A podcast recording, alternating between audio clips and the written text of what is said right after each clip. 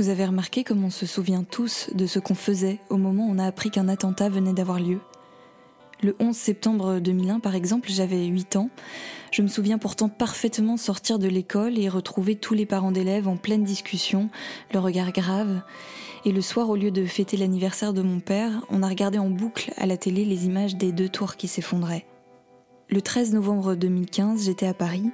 Je devais prendre un verre avec une amie et je me souviendrai toujours de tous ces regards qu'on échangeait avec les passants au rythme des alertes de nos téléphones. Cette panique qui a commencé à monter petit à petit, de voir des gens courir dans la rue, ne pas trouver de taxi, avoir peur de rentrer chez soi à pied, ne même plus envisager le métro à ce moment-là, et finalement ne pas réussir à dormir de la nuit. Le 7 janvier 2015, en revanche, je l'ai vécu un peu en décalé puisque j'étais aux États-Unis. Et lorsque je me suis réveillée, tout s'était déjà passé. J'ai vu les premiers Je suis Charlie sur Facebook et les appels à rassemblement un peu partout en France. Je comprenais pas de quoi il s'agissait. Et plus mes yeux défilaient sur l'écran, plus j'avais des fragments d'informations. Charlie Hebdo, attentat, 12 morts, Charb, Volinsky, Cabu, j'avais l'impression d'avoir dormi dix jours, qu'il s'était passé tellement de choses qui m'échappaient complètement. Et j'avais beau passer une super année en Californie, j'avais atrocement envie de revenir en France à ce moment précis pour ne pas vivre ma tristesse seule, mais la partager avec tous les habitants de mon pays. C'est super bizarre parce qu'avant cette date, j'avais jamais ressenti le besoin de partager ma peine avec des inconnus. Michel Catalano, lui, il était en France le 7 janvier 2015. Il est père de famille d'origine italienne et il est chef d'entreprise. Après 14 années de travail acharné, il a réussi son rêve. Il est à la tête d'une imprimerie à Damartin en Goël et a pu embaucher plusieurs salariés, dont Lilian, qui est un jeune graphiste qui a débuté dans l'entreprise en contrat d'apprentissage. Michel Catalano, il a une vie normale le 7 janvier 2015, mais quelques heures plus tard, sa vie, elle sera plus jamais la même. Le, 7 janvier 2015, euh, je m'en souviens évidemment parce que d'abord c'est le jour de mon anniversaire, donc euh, effectivement c'est une journée un peu particulière pour moi, c'est une journée quand j'oublie pas parce que chaque année euh, c'est mon anniversaire et celui de mon père. Donc voilà, j'ai deux repères cette journée-là. Et effectivement j'étais en voiture et j'ai entendu à la radio et euh, ça m'a euh, choqué. Euh, je dis c'est pas possible. J'étais très touché par ce qui arrivait, par ce qui se passait en, direct à la radio. Enfin, en fait, j'écoutais ça à la radio et effectivement, ça m'a ça m'a choqué. Oui, c'est le terme. J'ai pas compris ce qui se passait. Je me disais mais c'est pas possible, c'est pas en France, c'est pas ici. J'entendais aussi ce qu'on ce qu'on disait là-dessus, ce qui s'était passé de la façon là, aussi violente que des défaits. Donc j'ai été bouleversé. Effectivement, le siège de Charlie Hebdo dans le 11e arrondissement de Paris vient d'être attaqué à l'arme automatique. Il y a donc un peu moins d'une heure et il y aurait de nombreux blessés, dont 6 graves. Le parquet de Paris, hein, je le répète, vient de confirmer au moins 10 morts dans cette attaque. On a entendu des coups de, feu, quoi. On est venu à la fenêtre, on a regardé, il y avait deux hommes euh, armés qui criaient dehors euh, avec leur carabine. Ils ont encore tiré plusieurs fois, plusieurs coups de feu en bas. Alors en fait, euh, ce jour-là, parce que je suis aussi président d'un club de sport, j'étais président depuis le 1er janvier d'un club de sport dans lequel j'étais joueur, entraîneur et tout ça, et que je me suis occupé de ce club, et j'étais devenu président à partir du 1er janvier 2015. Et donc le 7 janvier, au soir 2015, je devais signer une convention avec le maire de la ville de Blanc-Minil. Euh, je devais signer ma convention sportive, parce que notre équipe évolue à niveau national. Et donc... Euh, j'ai, euh, dans un premier temps, j'étais sur la route et je devais à 19h signer cette convention. Donc j'ai d'abord appelé la mairie en disant, bah, avec ce qui se passe, est-ce que c'est maintenu? Il m'a dit oui, viens, etc. Donc je me suis rendu à ce moment-là à Blanc-Minil et j'ai vu l'effervescence que ça pouvait. Donc j'allais dire, j'étais dans le plan, puisque là, le, maire qui devait nous recevoir n'a pas pu nous recevoir. Le, on voyait un peu le. Et donc, effectivement, je n'ai pas cessé, euh, entre le 7 et le 8, euh, d'entendre ce qui se passait et d'être mêlé à l'actualité, puisque le lendemain, le 8, je retournais au vœu du maire de Blanc-Ménil, justement, et auquel, évidemment, on a tout le monde parlait de ça. C'était la principale euh, discussion qu'il pouvait y avoir ce soir-là au, vœu du maire. Donc la façon dont les choses ont été mises, tout ce qui, tout ce qui était mis en, œuvre pour, pour sécuriser les lieux, les retrouver.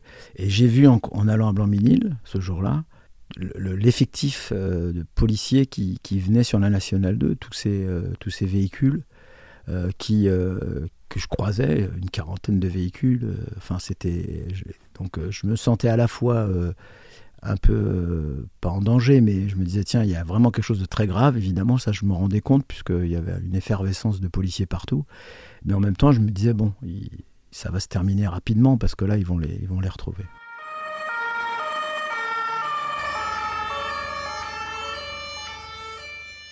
Y a une vidéo qui a, qui, a circulé pendant un peu de temps, c'est euh, le policier qui a été abattu. Et euh, en fait, mon fils euh, m'a montré ça et qui m'a bouleversé parce que je lui ai dit Tu te rends compte de ce qu'on est en train de voir là? C'est horrible parce que là, c'est pas un film, etc. Donc cette image a été supprimée, je crois, très vite après. Mais en tout cas, je l'ai vue, cette image. Et, et le 8 au soir, quand je suis rentré, il s'avère que c'est vraiment l'image qui m'est restée dans la tête. J'ai très mal dormi hein, la, nuit du 8 au 9. Euh, d'ailleurs, c'est pour ça que quand je suis parti le 9 au matin, euh, j'ai oublié mon portable, ce que je ne fais jamais. Jusqu'à maintenant, j'ai toujours mon portable sur moi. Je suis parti sans mon portable parce que j'étais en retard. Ça aussi, ça m'arrive jamais. Donc, euh, et quand je suis parti sur la route, par contre, j'ai pas croisé comme la veille de gendarmes ou de policiers. Il y avait personne. Donc quand je suis arrivé à mon bureau, euh, bah, je suis toujours le premier arrivé au bureau, donc je m'étais installé comme d'habitude. Et comme on avait une journée très très chargée, euh, je me suis tout de suite mis au travail. Et c'est vrai qu'à ce moment-là, je, ne pensais pas euh, spécialement à ce qui était passé. Par contre, comme j'arrive le matin au, travail, j'allume la radio toujours sur ma tablette. À l'époque, c'était comme ça que je mettais la radio. J'avais mis la radio et donc j'avais commencé à, me mettre au travail, mais avec un bruit de fond quand je suis tout seul, euh, j'avais la radio. La traque des tueurs présumés de Charlie Hebdo s'est donc poursuivie toute la nuit, mais dispositif un peu allégé ce matin. Les recherches se concentrent depuis 24 heures maintenant dans la région de Villers-Cotterêts dans l'Aisne et de Crépy en Valois dans l'Oise. Troupes d'élite du RAID et du GIGN 8h, 8h25 est arrivé Lilian, donc moi j'avais euh, à ce moment-là déjà commencé à préparer tout, je discutais avec lui et ça a sonné euh, deux minutes après, trois minutes après qu'on ait commencé à boire le café et discuter. Et je lui dis tiens, bah, alors que nous on a un interphone en bas, c'est-à-dire qu'il faut sonner, se présenter, nous on ouvre par le téléphone. Et je dis à ce moment-là à Lilian, euh, bah, ouvre, ça doit être Didier, notre, le commercial, qui vient me déposer ses, modèles, enfin ses, plaquettes, pour que je puisse choisir la, future machine que je voulais acheter en 2015. Et euh, je lui dis, bah, j'espère qu'il est venu avec les croissants, et donc ouvre-lui. Donc on, il n'a pas demandé qui était là. Et en fait, il a ouvert la porte, et la porte, on a entendu schlack de la porte. Et donc, euh, on continue à discuter. Euh, et puis, euh, bah, comme ça, tout de suite, ça n'a pas monté les escaliers, je me suis dit, tiens, qu'est-ce qu'il fait? Il y a autant de choses à décharger de sa voiture. Et donc, j'ai un couloir avec une baie vitrée. Et c'est là que je me suis rendu en marchant jusqu'à la baie vitrée avec mon café dans les mains.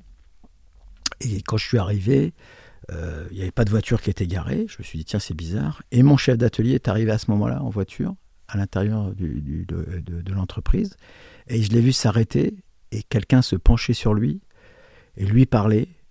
Et en fait, là, tout de suite, euh, j'ai vu qu'il y avait une, un lance-roquette.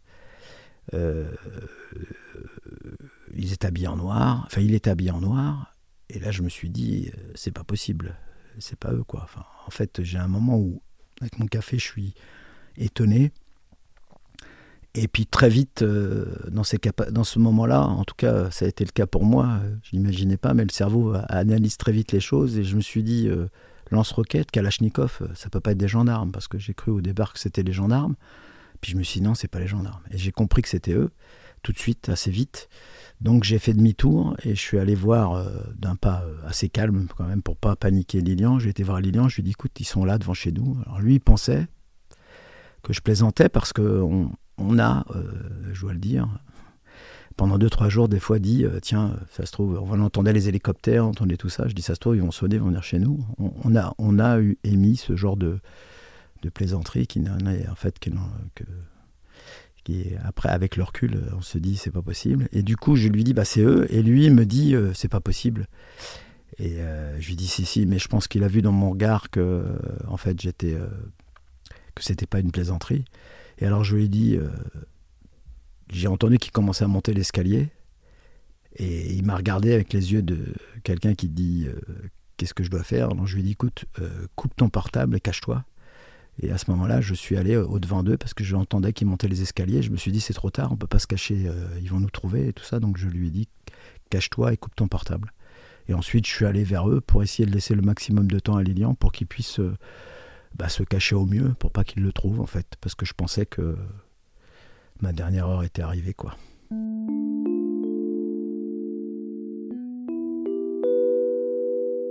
À ce moment-là, ma seule et unique préoccupation, c'était d'essayer de laisser du temps à Lilian pour qu'il se cache.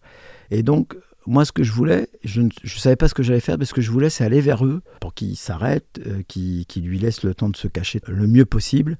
Voilà, et c'est vrai que je suis allé vers eux, mais assez calmement, sans d'un pas décidé, mais sans, euh, sans me poser de questions euh, plus que ça, c'est-à-dire en allant déterminé à dire bon, il faut que je fasse mon boulot de chef d'entreprise, de père. Parce que Lilian était là depuis 7 ans, il avait l'âge de mon fils, il était un peu plus vieux que mon fils, quelques années de plus. Donc je lui dis c'est pas possible, il faut que je fasse quelque chose. Et, voilà ce que j'ai trouvé de mieux à faire, c'est d'aller vers eux pour les ralentir en fait.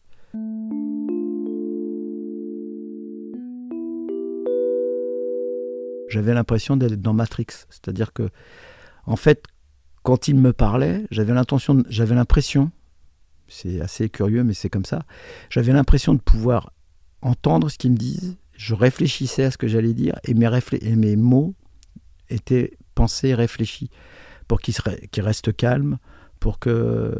Euh, enfin, je réfléchissais à tout ce que j'allais dire. Mais j'avais l'impression d'avoir le temps de le faire, alors qu'en fait, c'était presque du tac au tac. Mais euh, mon cerveau était vraiment concentré.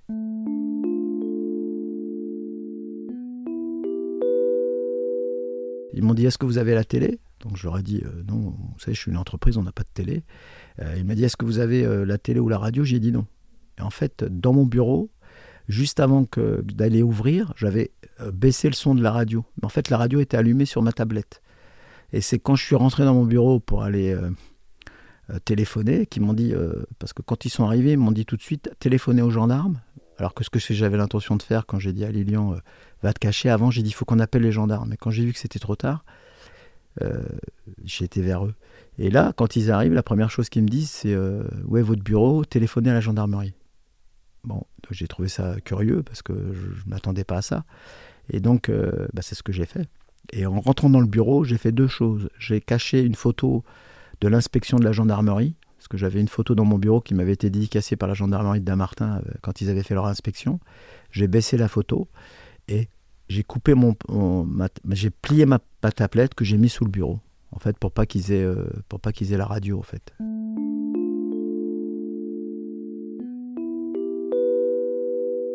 Je sais que le calme reste toujours la solution unique pour pas enflammer les choses, de toute façon. Je, pensais et j'ai maîtrisé ça de, manière à essayer d'être le plus euh, calme possible, euh, en ayant les, réponses les plus adaptées à la situation.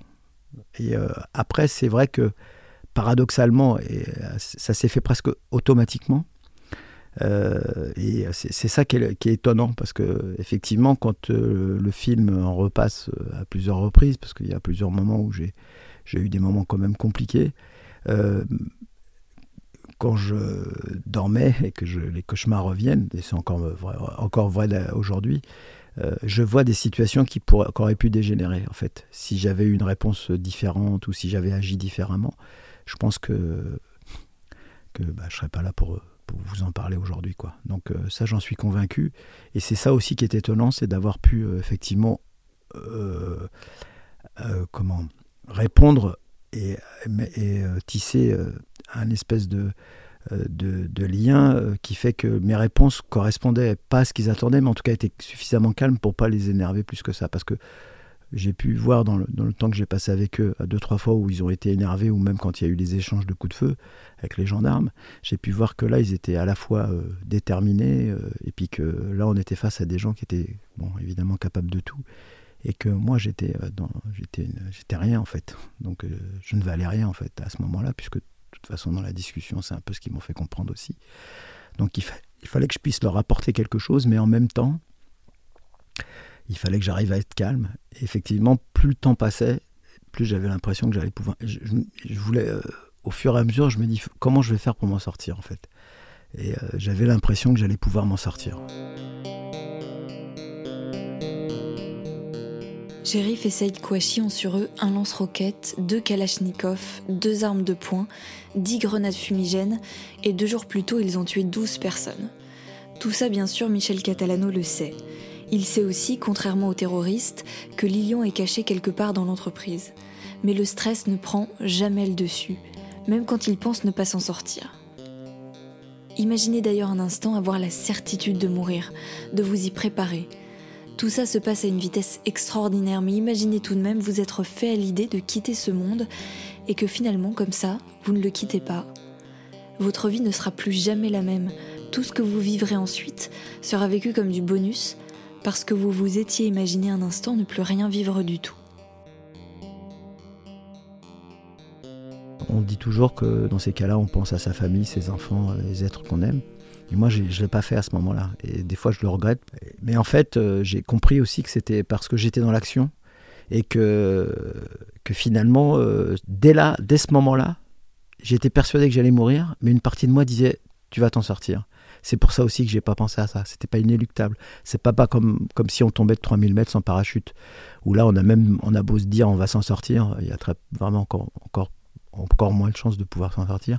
Là, j'avais la même sensation. C'est-à-dire que euh, au fond de moi, j'ai eu ce sentiment-là.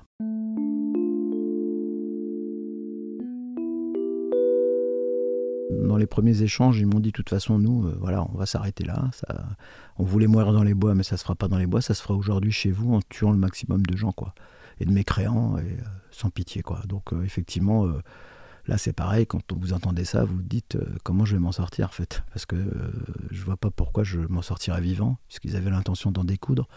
Et euh, quand je disais d'en découdre, ils avaient quand même un lance-roquette, une grenade et des kalachnikovs, ils étaient armés. Donc ça, j'avais repéré tout de suite. Ils avaient décidé que c'était, la fin et c'est ce qu'ils m'avaient dit qu'ils allaient faire.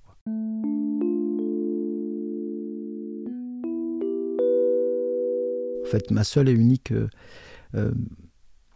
idée à chaque fois que j'étais avec eux, c'est comment les empêcher d'aller au fond, comment les garder devant. C'est pour ça que euh, à un moment donné, je leur ai dit bon, on va euh, à la machine à café, parce que la machine à café, c'est celle qui était devant les vitres et pas celle qui était au fond, parce qu'il y en avait une au fond où, était caché Lilian. En plus, moi, à ce moment-là, je ne savais pas qu'il était sous l'évier. Je pensais qu'il était plutôt du côté des bureaux, côté fenêtre. C'est ce que j'aurais fait moi, en tout cas. Et euh, d'ailleurs, c'est ce que j'ai décrit aux policiers quand ils m'ont dit, d'après vous, où est-ce qu'il est caché? Parce qu'il y avait effectivement des baies vitrées. Et je m'étais dit, si j'étais à sa place, je me serais caché sous le bureau, près des baies vitrées, parce que quand même, eux étaient conscients qu'ils allaient en découdre, mais pour pouvoir échanger, ils, étaient quand même, euh, ils étaient quand même entraînés, donc ils ne se mettaient pas devant les fenêtres aussi facilement, parce qu'ils savent très bien qu'un sniper pouvait éventuellement les toucher, donc ils faisaient très attention aux fenêtres. Alors je m'étais dit peut-être que il était caché euh, sous, à droite. Donc je faisais tout pour pas qu'ils aillent, dans, dans, le, dans les bureaux au fond. Et euh, donc à chaque fois, je les ramenais là, où je leur parlais, où j'essayais de les, maintenir vers d'abord pour qu'ils soient visibles pour l'extérieur, et vers moi pour pas qu'ils aillent au fond. Même quand euh, j'ai dû les soigner, je les ai fait arrêter en plein milieu, plutôt qu'ils aillent au fond, parce qu'ils voulaient aller justement dans le réfectoire, enfin ce qui nous sert de réfectoire, qui est en fait un espace détente et euh, où j'ai la trousse de secours, enfin où j'avais tout dedans, et j'ai tout fait pour pas qu'ils aillent jusqu'au jusque là en fait, pour pas qu'ils euh, puissent le, trouver.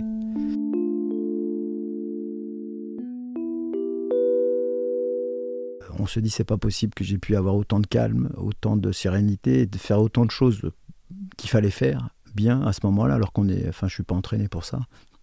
Je suis imprimeur et pas, euh, j'ai pas l'habitude de de ce genre de situation. Et en fait, en, travaillant après sur moi, sur, avec, euh, avec un psychologue, j'ai pu comprendre un petit peu ma vie. Et c'est là, effectivement, euh, que je me suis aperçu que tout ce que j'ai fait dans ma vie, ma vie de, euh, de, fils d'immigré, ma vie d'entraîneur-joueur dans les cités, ma vie de, responsable, mon entreprise que j'ai montée, tout, ce que j'ai vécu, fait que dans des situations compliquées, euh, j'ai une capacité à pouvoir garder un calme euh, évident parce que je sais que c'est ce qui peut nous sauver. Et du coup, euh, bah, je l'ai appliqué à moi tout de suite. C'est-à-dire, je me suis fait une espèce de coquille. J'ai gardé un, calme impeccable. Mon, cœur battait à 70 pulsations. C'est-à-dire que j'avais pas du tout de notion d'énervement, de calme. Et je réfléchissais à tout ce que j'étais en train de faire et comment je le faisais. Quoi. Donc, ça, c'est des situations dans ma vie. J'ai eu pas mal de problèmes qu'il a fallu surmonter. Euh, Voilà. Puis même quand vous êtes entraîneur d'un joueur qui s'ouvre un arcade, il faut, à l'époque, on mettait mettait pas de gants, mais il faut, faut arrêter le, sang. Faut, il y a plein de choses comme ça qui font que j'ai su plusieurs, à plusieurs reprises garder mon calme dans des situations où il fallait agir garder son calme, réfléchir. Et c'est ça qui a fait que ce jour-là, je me suis mis dans cette protection. Aussi parce que j'étais dans mon entreprise et que c'était mes employés, que je suis moi le chef d'entreprise, donc j'ai pris mes responsabilités en fait.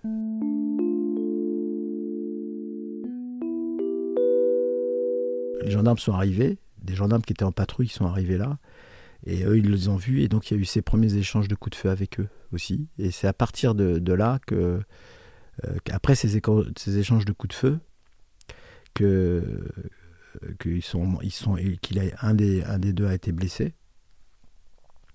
Et moi, pendant qu'ils échangeaient les coups de feu avec les gendarmes, je me suis dissimulé dans mon, dans, mon bureau. Et euh, quand je les ai entendus remonter, qui m'appelaient, parce qu'ils m'ont appelé, ils m'ont dit Monsieur, vous êtes où? Je, suis sorti de ma cachette pour dire Je suis là, vous inquiétez pas. Vous voyez, comme quoi euh, les mots sont un peu curieux, puisque c'est moi qui, suis, qui devrais m'inquiéter. Et je leur ai dit euh, Ne vous inquiétez pas. Et quand il est rentré dans le bureau, il était dans un état de transe. Il soufflait fort, il avait, les, yeux pas révulsés, mais presque. Il était dans un état. Il avait la Kalachnikov pointée avec le doigt dessus. Il était, euh, enfin, c'était comme. moi, donc moi, la première chose que j'ai fait, c'est de me décaler et de lui dire. et, son frère lui a dit, mais t'es blessé, tu saignes. Et moi, j'ai dit, bah, si vous voulez, je suis secouriste, je peux vous soigner. Et c'est à partir de là où, enfin, je lui ai dit de s'asseoir dans le couloir. Et parce qu'il voulait aller là-bas, je lui ai dit non, non, asseyez-vous là, je vais vous soigner ici. Donc je l'ai soigné. Et c'est euh, j'ai fait une première fois le pansement, une deuxième fois, une troisième fois. Je lui ai demandé une première fois quand j'ai fait le pansement, est-ce que je peux sortir? Et lui m'a dit, euh, il m'a dit non, non, vous restez là. Celui qui était blessé. Et euh, le pansement s'est décroché, je l'ai refait une deuxième fois, je l'ai serré un peu plus fort, il m'a dit c'est trop serré, je l'ai refait une troisième fois. Et à chaque fois, j'ai demandé si je pouvais sortir. Et au bout de la troisième fois, le, frère qui, qui lui n'était pas blessé m'a dit vous pouvez y aller. Et l'autre qui perdait un peu connaissance parce qu'il était euh, choqué par ce qui lui était arrivé euh, physiquement, il perdait un peu connaissance. Euh, l'autre m'a dit vous pouvez partir. Et là, du coup, j'ai saisi l'occasion pour marcher tranquillement pour m'en aller. Et j'ai entendu derrière qu'il se levait avec la Kalachnikov. Donc j'ai pensé là, à ce moment-là, est-ce que je leur parle pour Lilian? Mais comme ils avaient dit qu'ils allaient en découdre et que les gendarmes s'installaient partout, je pensais que derrière moi, ils allaient sortir. Et quand je les ai entendus prendre la Kalachnikov et se lever, je me suis dit, ils vont, me suivre, ils vont se servir comme moi, comme bouclier. Donc j'ai marché tranquillement dans les escaliers sans m'énerver. Je les ai entendus derrière et je suis sorti à l'extérieur du, bâtiment en levant les mains et en disant aux gendarmes, je suis un, je suis un, otage, ne tirez pas. Et là, j'ai eu les sommations des policiers qui m'ont dit couchez-vous, je tire, première sommation et deuxième sommation. Mais moi, je voulais pas m'arrêter parce que je me suis dit si tout le monde sort et que je suis au milieu de tous ces, euh, en face les gendarmes, les tireurs d'élite et puis derrière les, les terroristes, je, savais très bien que j'avais pratiquement aucune chance de me sortir vivante, encore une fois, de, cette chose. Et donc j'ai couru jusque, jusque j'ai pu. Et puis comme il y a un gendarme m'a reconnu, dit tirez pas, c'est Monsieur Catalano, du coup, ils n'ont pas tiré en fait. Moi je pensais qu'ils allaient sortir derrière moi, j'ai dit ils vont sortir, puis finalement ils sortaient plus. Michel Catalano sort enfin de son entreprise. Lilian, lui, est toujours à l'intérieur, prisonnier des frères Kouachi qui ignorent son existence. En tout, il y reste 8h30 jusqu'à l'assaut final, complètement recroquevillé dans un tout petit meuble sous l'évier. Un évier qui va même être utilisé par l'un des deux frères pour boire. En silence, Lilian parvient à échanger des SMS avec le GIGN. Si toutes les forces de police sont réunies, à l'extérieur, les journalistes eux aussi sont en ébullition. C'est inédit, les Français peuvent suivre en direct l'évolution de la situation et connaître des détails que même les djihadistes ignorent. Les chaînes d'information en continu se battent pour offrir aux téléspectateurs un maximum d'informations chaudes, dangereuses parfois. Ils sont positionnés partout, sur les toits, dans les airs, au sol. Les membres des forces d'intervention quadrillent la zone industrielle dans leur viseur cette petite entreprise d'imprimerie où les frères Kouachi sont toujours retranchés depuis ce matin.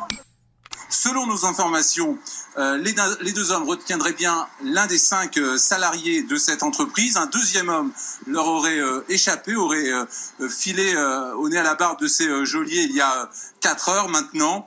Et les autorités restent très prudentes car bien évidemment il n'est pas exclu que ces deux preneurs d'otages eh bien regardent la télévision, s'informent sur à travers les, médias ou les réseaux sociaux.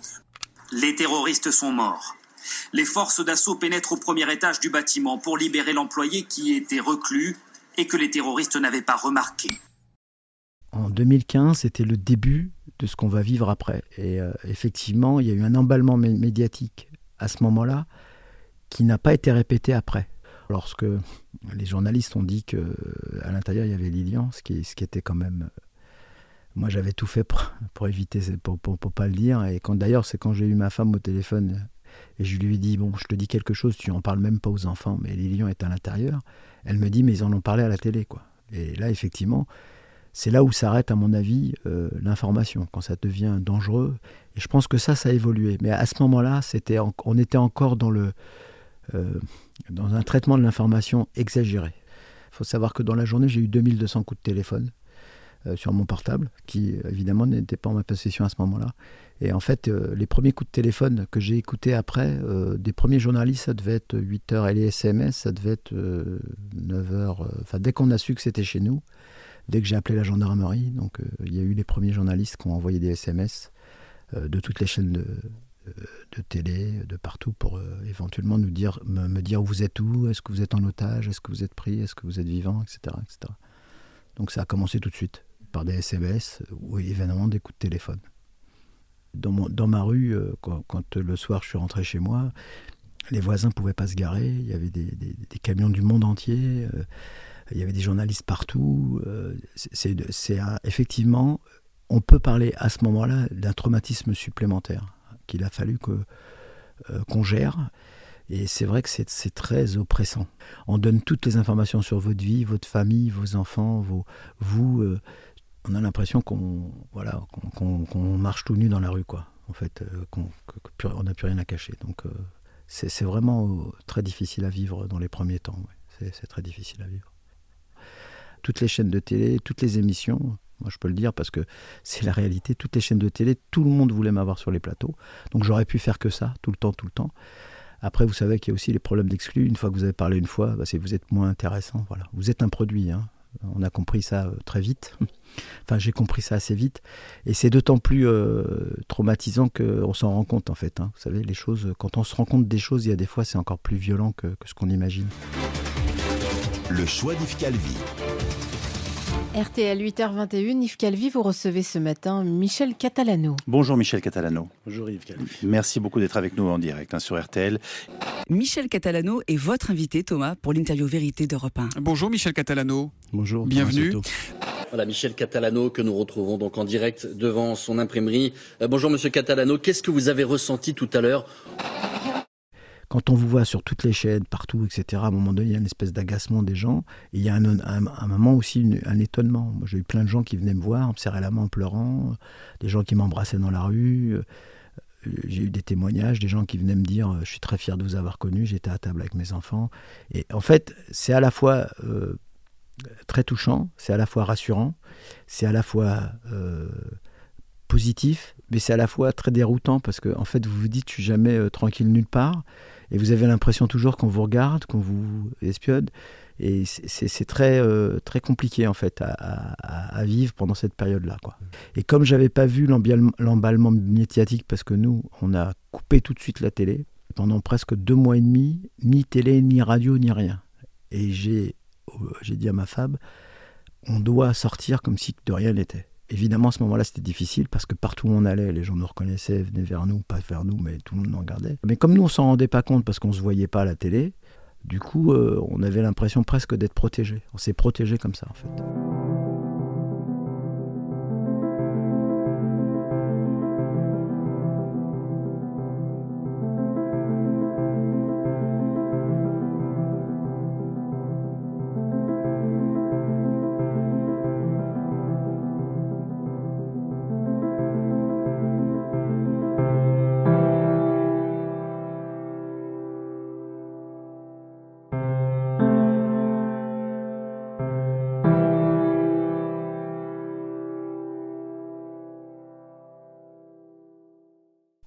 Est-ce qu'on continue l'activité? Est-ce qu'on la continue au même endroit? Est-ce qu'on change de vie? Est-ce qu'on s'en va loin? Toutes ces questions-là, on se les est posées. Alors je dois dire que mon épouse aurait préféré qu'on s'en aille loin et qu'on change de vie. Euh, mais elle a compris, c'est pour rien qu'on est ensemble depuis 33 ans, euh, elle a compris que, en fait, moi j'avais besoin, euh, je voulais absolument, d'abord j'aimais mon métier, j'aimais mon entreprise, je venais de finir de la décorer, c'est une partie de ma vie, et la sienne aussi bien sûr, mais je me suis battu tellement pour cette entreprise que j'avais l'impression que si on abandonnait là, qu'on partait, j'avais l'impression qu'on fuyait. Je me suis dit, moi, il faut que je me lève là où je suis tombé, il faut que je me relève ici, que j'arrive à avancer, c'est comme ça que j'arriverai à m'en sortir. Et j'ai expliqué à mon épouse qui m'a dit écoute, euh, on fait comme tu veux, moi je te suis, quoi que tu fasses, je serai derrière toi. Donc euh, lui dit on va remonter le bâtiment sur place. Bon après j'ai aussi eu le président de la République au téléphone, le maire de Damartin, tous les gens du coin qui venaient sonner à la porte en disant Monsieur Catalano, vous en allez pas, restez là parce que sinon ça va, ça va faire un bouleversement parce que ils avaient envie de retrouver ce qui se passait avant en fait aussi. donc toute cette pression entre parenthèses.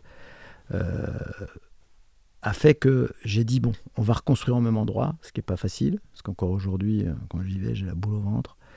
Il a fallu construire au même endroit, reconstruire le bâtiment, et j'ai voulu effectivement démontrer qu'on était capable de sortir de ça. C'était vraiment ma, en fait, c'était ma volonté plus que tout quoi.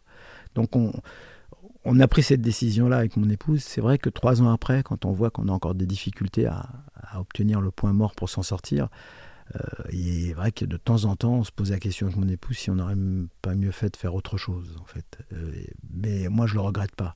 Je regrette pas la reconstruction du bâtiment, le parcours qu'il a fallu faire, euh, parce que je pense que ça m'a permis aujourd'hui de pouvoir vous parler comme je le suis là, d'avoir retrouvé des sensations, d'avoir envie de refaire des choses, parce que j'ai fait ça. Je ne sais pas si j'avais décidé d'aller ailleurs, si j'aurais pas eu ce sentiment permanent d'avoir abandonné quelque chose. Puis je me suis dit pourquoi je partirais d'ici puisque je m'y sentais bien, pourquoi je changerais de vie puisque j'aime mon métier? Et, je me dis même si un jour je dois changer de vie, c'est parce que moi je l'aurais décidé et pas et pas euh, et pas de, de terroriste qui, qui m'obligerait à faire autre chose que ma vie. Alors j'ai décidé de continuer comme ça.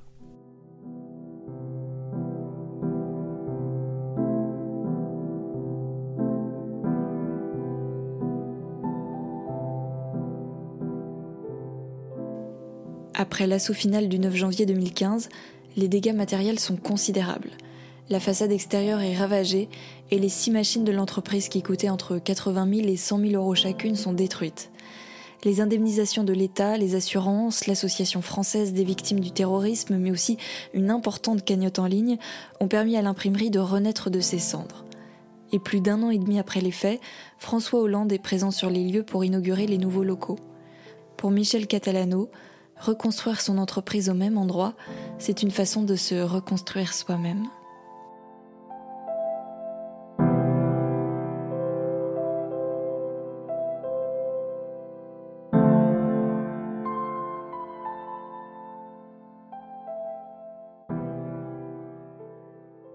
L'État nous suit, nous a suivis, nous a indemnisés à hauteur d'un certain nombre d'argent qui nous ont permis de reconstruire.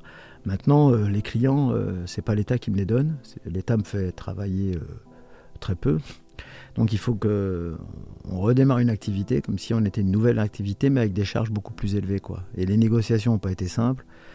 Ce qui fait qu'aujourd'hui, oui, je suis, j'ai été obligé de prendre des crédits plus importants. J'ai investi, j'ai rembauché parce que je pensais qu'effectivement il y allait avoir plus de boulot et effectivement c'est pas encore le cas.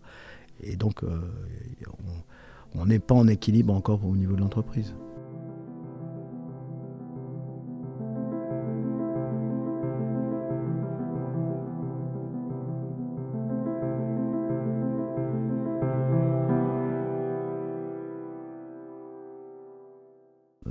Qu'être humain, oui, j'ai changé ma façon de voir les choses. Ça, c'est sûr que ça m'a changé complètement. Je suis plus le même. Moi, j'étais, euh, j'étais pas quelqu'un de, spécialement euh, déprimé. Je le suis pas, mais il y a des moments où j'ai, j'ai, j'ai, je suis obligé de me battre. Donc, ça a généré des choses que je n'avais pas avant, où je suis vraiment obligé de me faire violence pour, pour des choses toutes, euh, habituel. Je ne pourrais pas retrouver euh, autant de sensations. Et je le vois puisque j'ai abandonné un certain nombre de choses que je faisais parce que j'étais quelqu'un qui faisait du saut à l'élastique, du parachute, du paramoteur. Enfin, voilà, j'aimais bien les sensations qui donnent l'impression de vivre. Et j'arrive plus à le faire en fait. je, ne retrouve plus le besoin de le faire ça en fait. Je, je, me sens plus euh, la force de voir faire ces petites choses-là. C'est dommage parce que j'adorais vraiment ça, quoi. Ces sensations qui étaient des sensations de, de plénitude.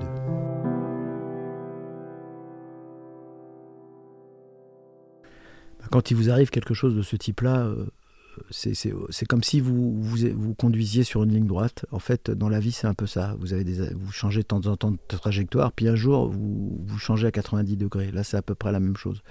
Aujourd'hui, j'ai une philosophie de la vie qui est différente parce que quoi qu'il arrive, je suis optimiste et je relativise énormément ce qui peut m'arriver en fait. Aujourd'hui, euh, euh, là, il y a eu des pluies, euh, voilà, la cave est inondée, c'est pas grave. Enfin, c'est pas du tout un problème qui m'empêche de dormir. Je m'en suis rendu compte assez vite parce que je regarde le ciel différemment. au départ, quand on, ma femme de temps en temps me disait on va, va en 2015, 2016, on allait de temps en temps des week-ends au bord de la mer. Et vous voyez, je voyais la nature, je pleurais en fait. Euh, alors il faut savoir que je suis quelqu'un comme. J'ai été élevé comme ça. Je, je pleure pas.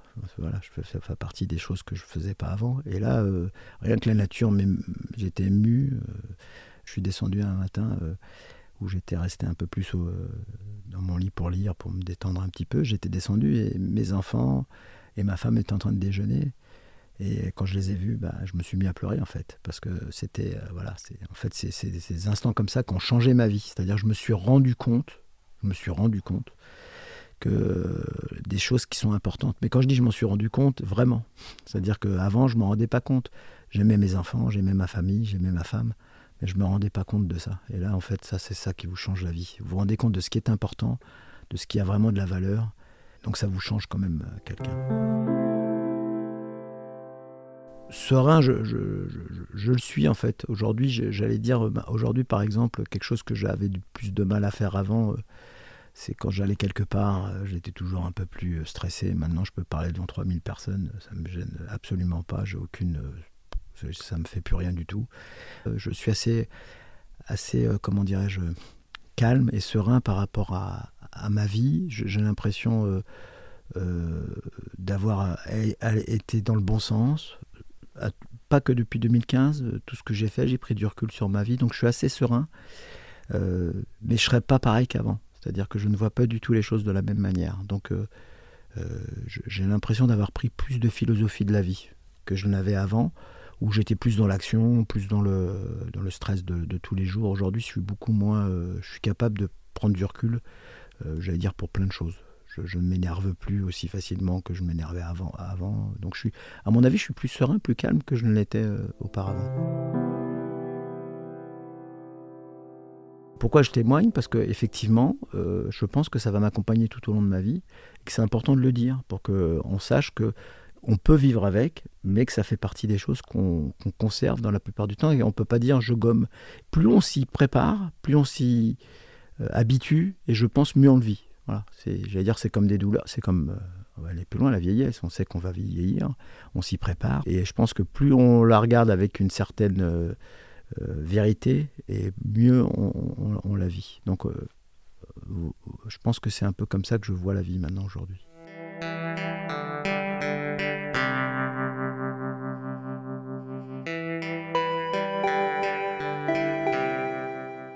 très grand merci à Michel Catalano d'avoir raconté son histoire à mon micro. J'ai été très touchée qu'il accepte cette interview et qu'il revienne sur cet épisode particulièrement éprouvant de sa vie qui est encore si récent. Cet épisode a été enregistré dans les studios de Nouvelles Écoutes, une société de production de podcasts que je porte dans mon cœur et qui a choisi d'accompagner Magma dans son évolution.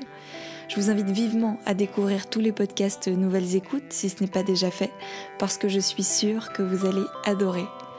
Merci à tous de suivre Magma. La saison 2 est bel et bien lancée. Vous pouvez bien sûr poster un petit commentaire sur Apple Podcast et mettre 5 étoiles, ça me ferait extrêmement plaisir. N'hésitez pas à suivre le podcast sur les réseaux sociaux. Magma est présent sur Instagram, sur Facebook et sur Twitter. À bientôt!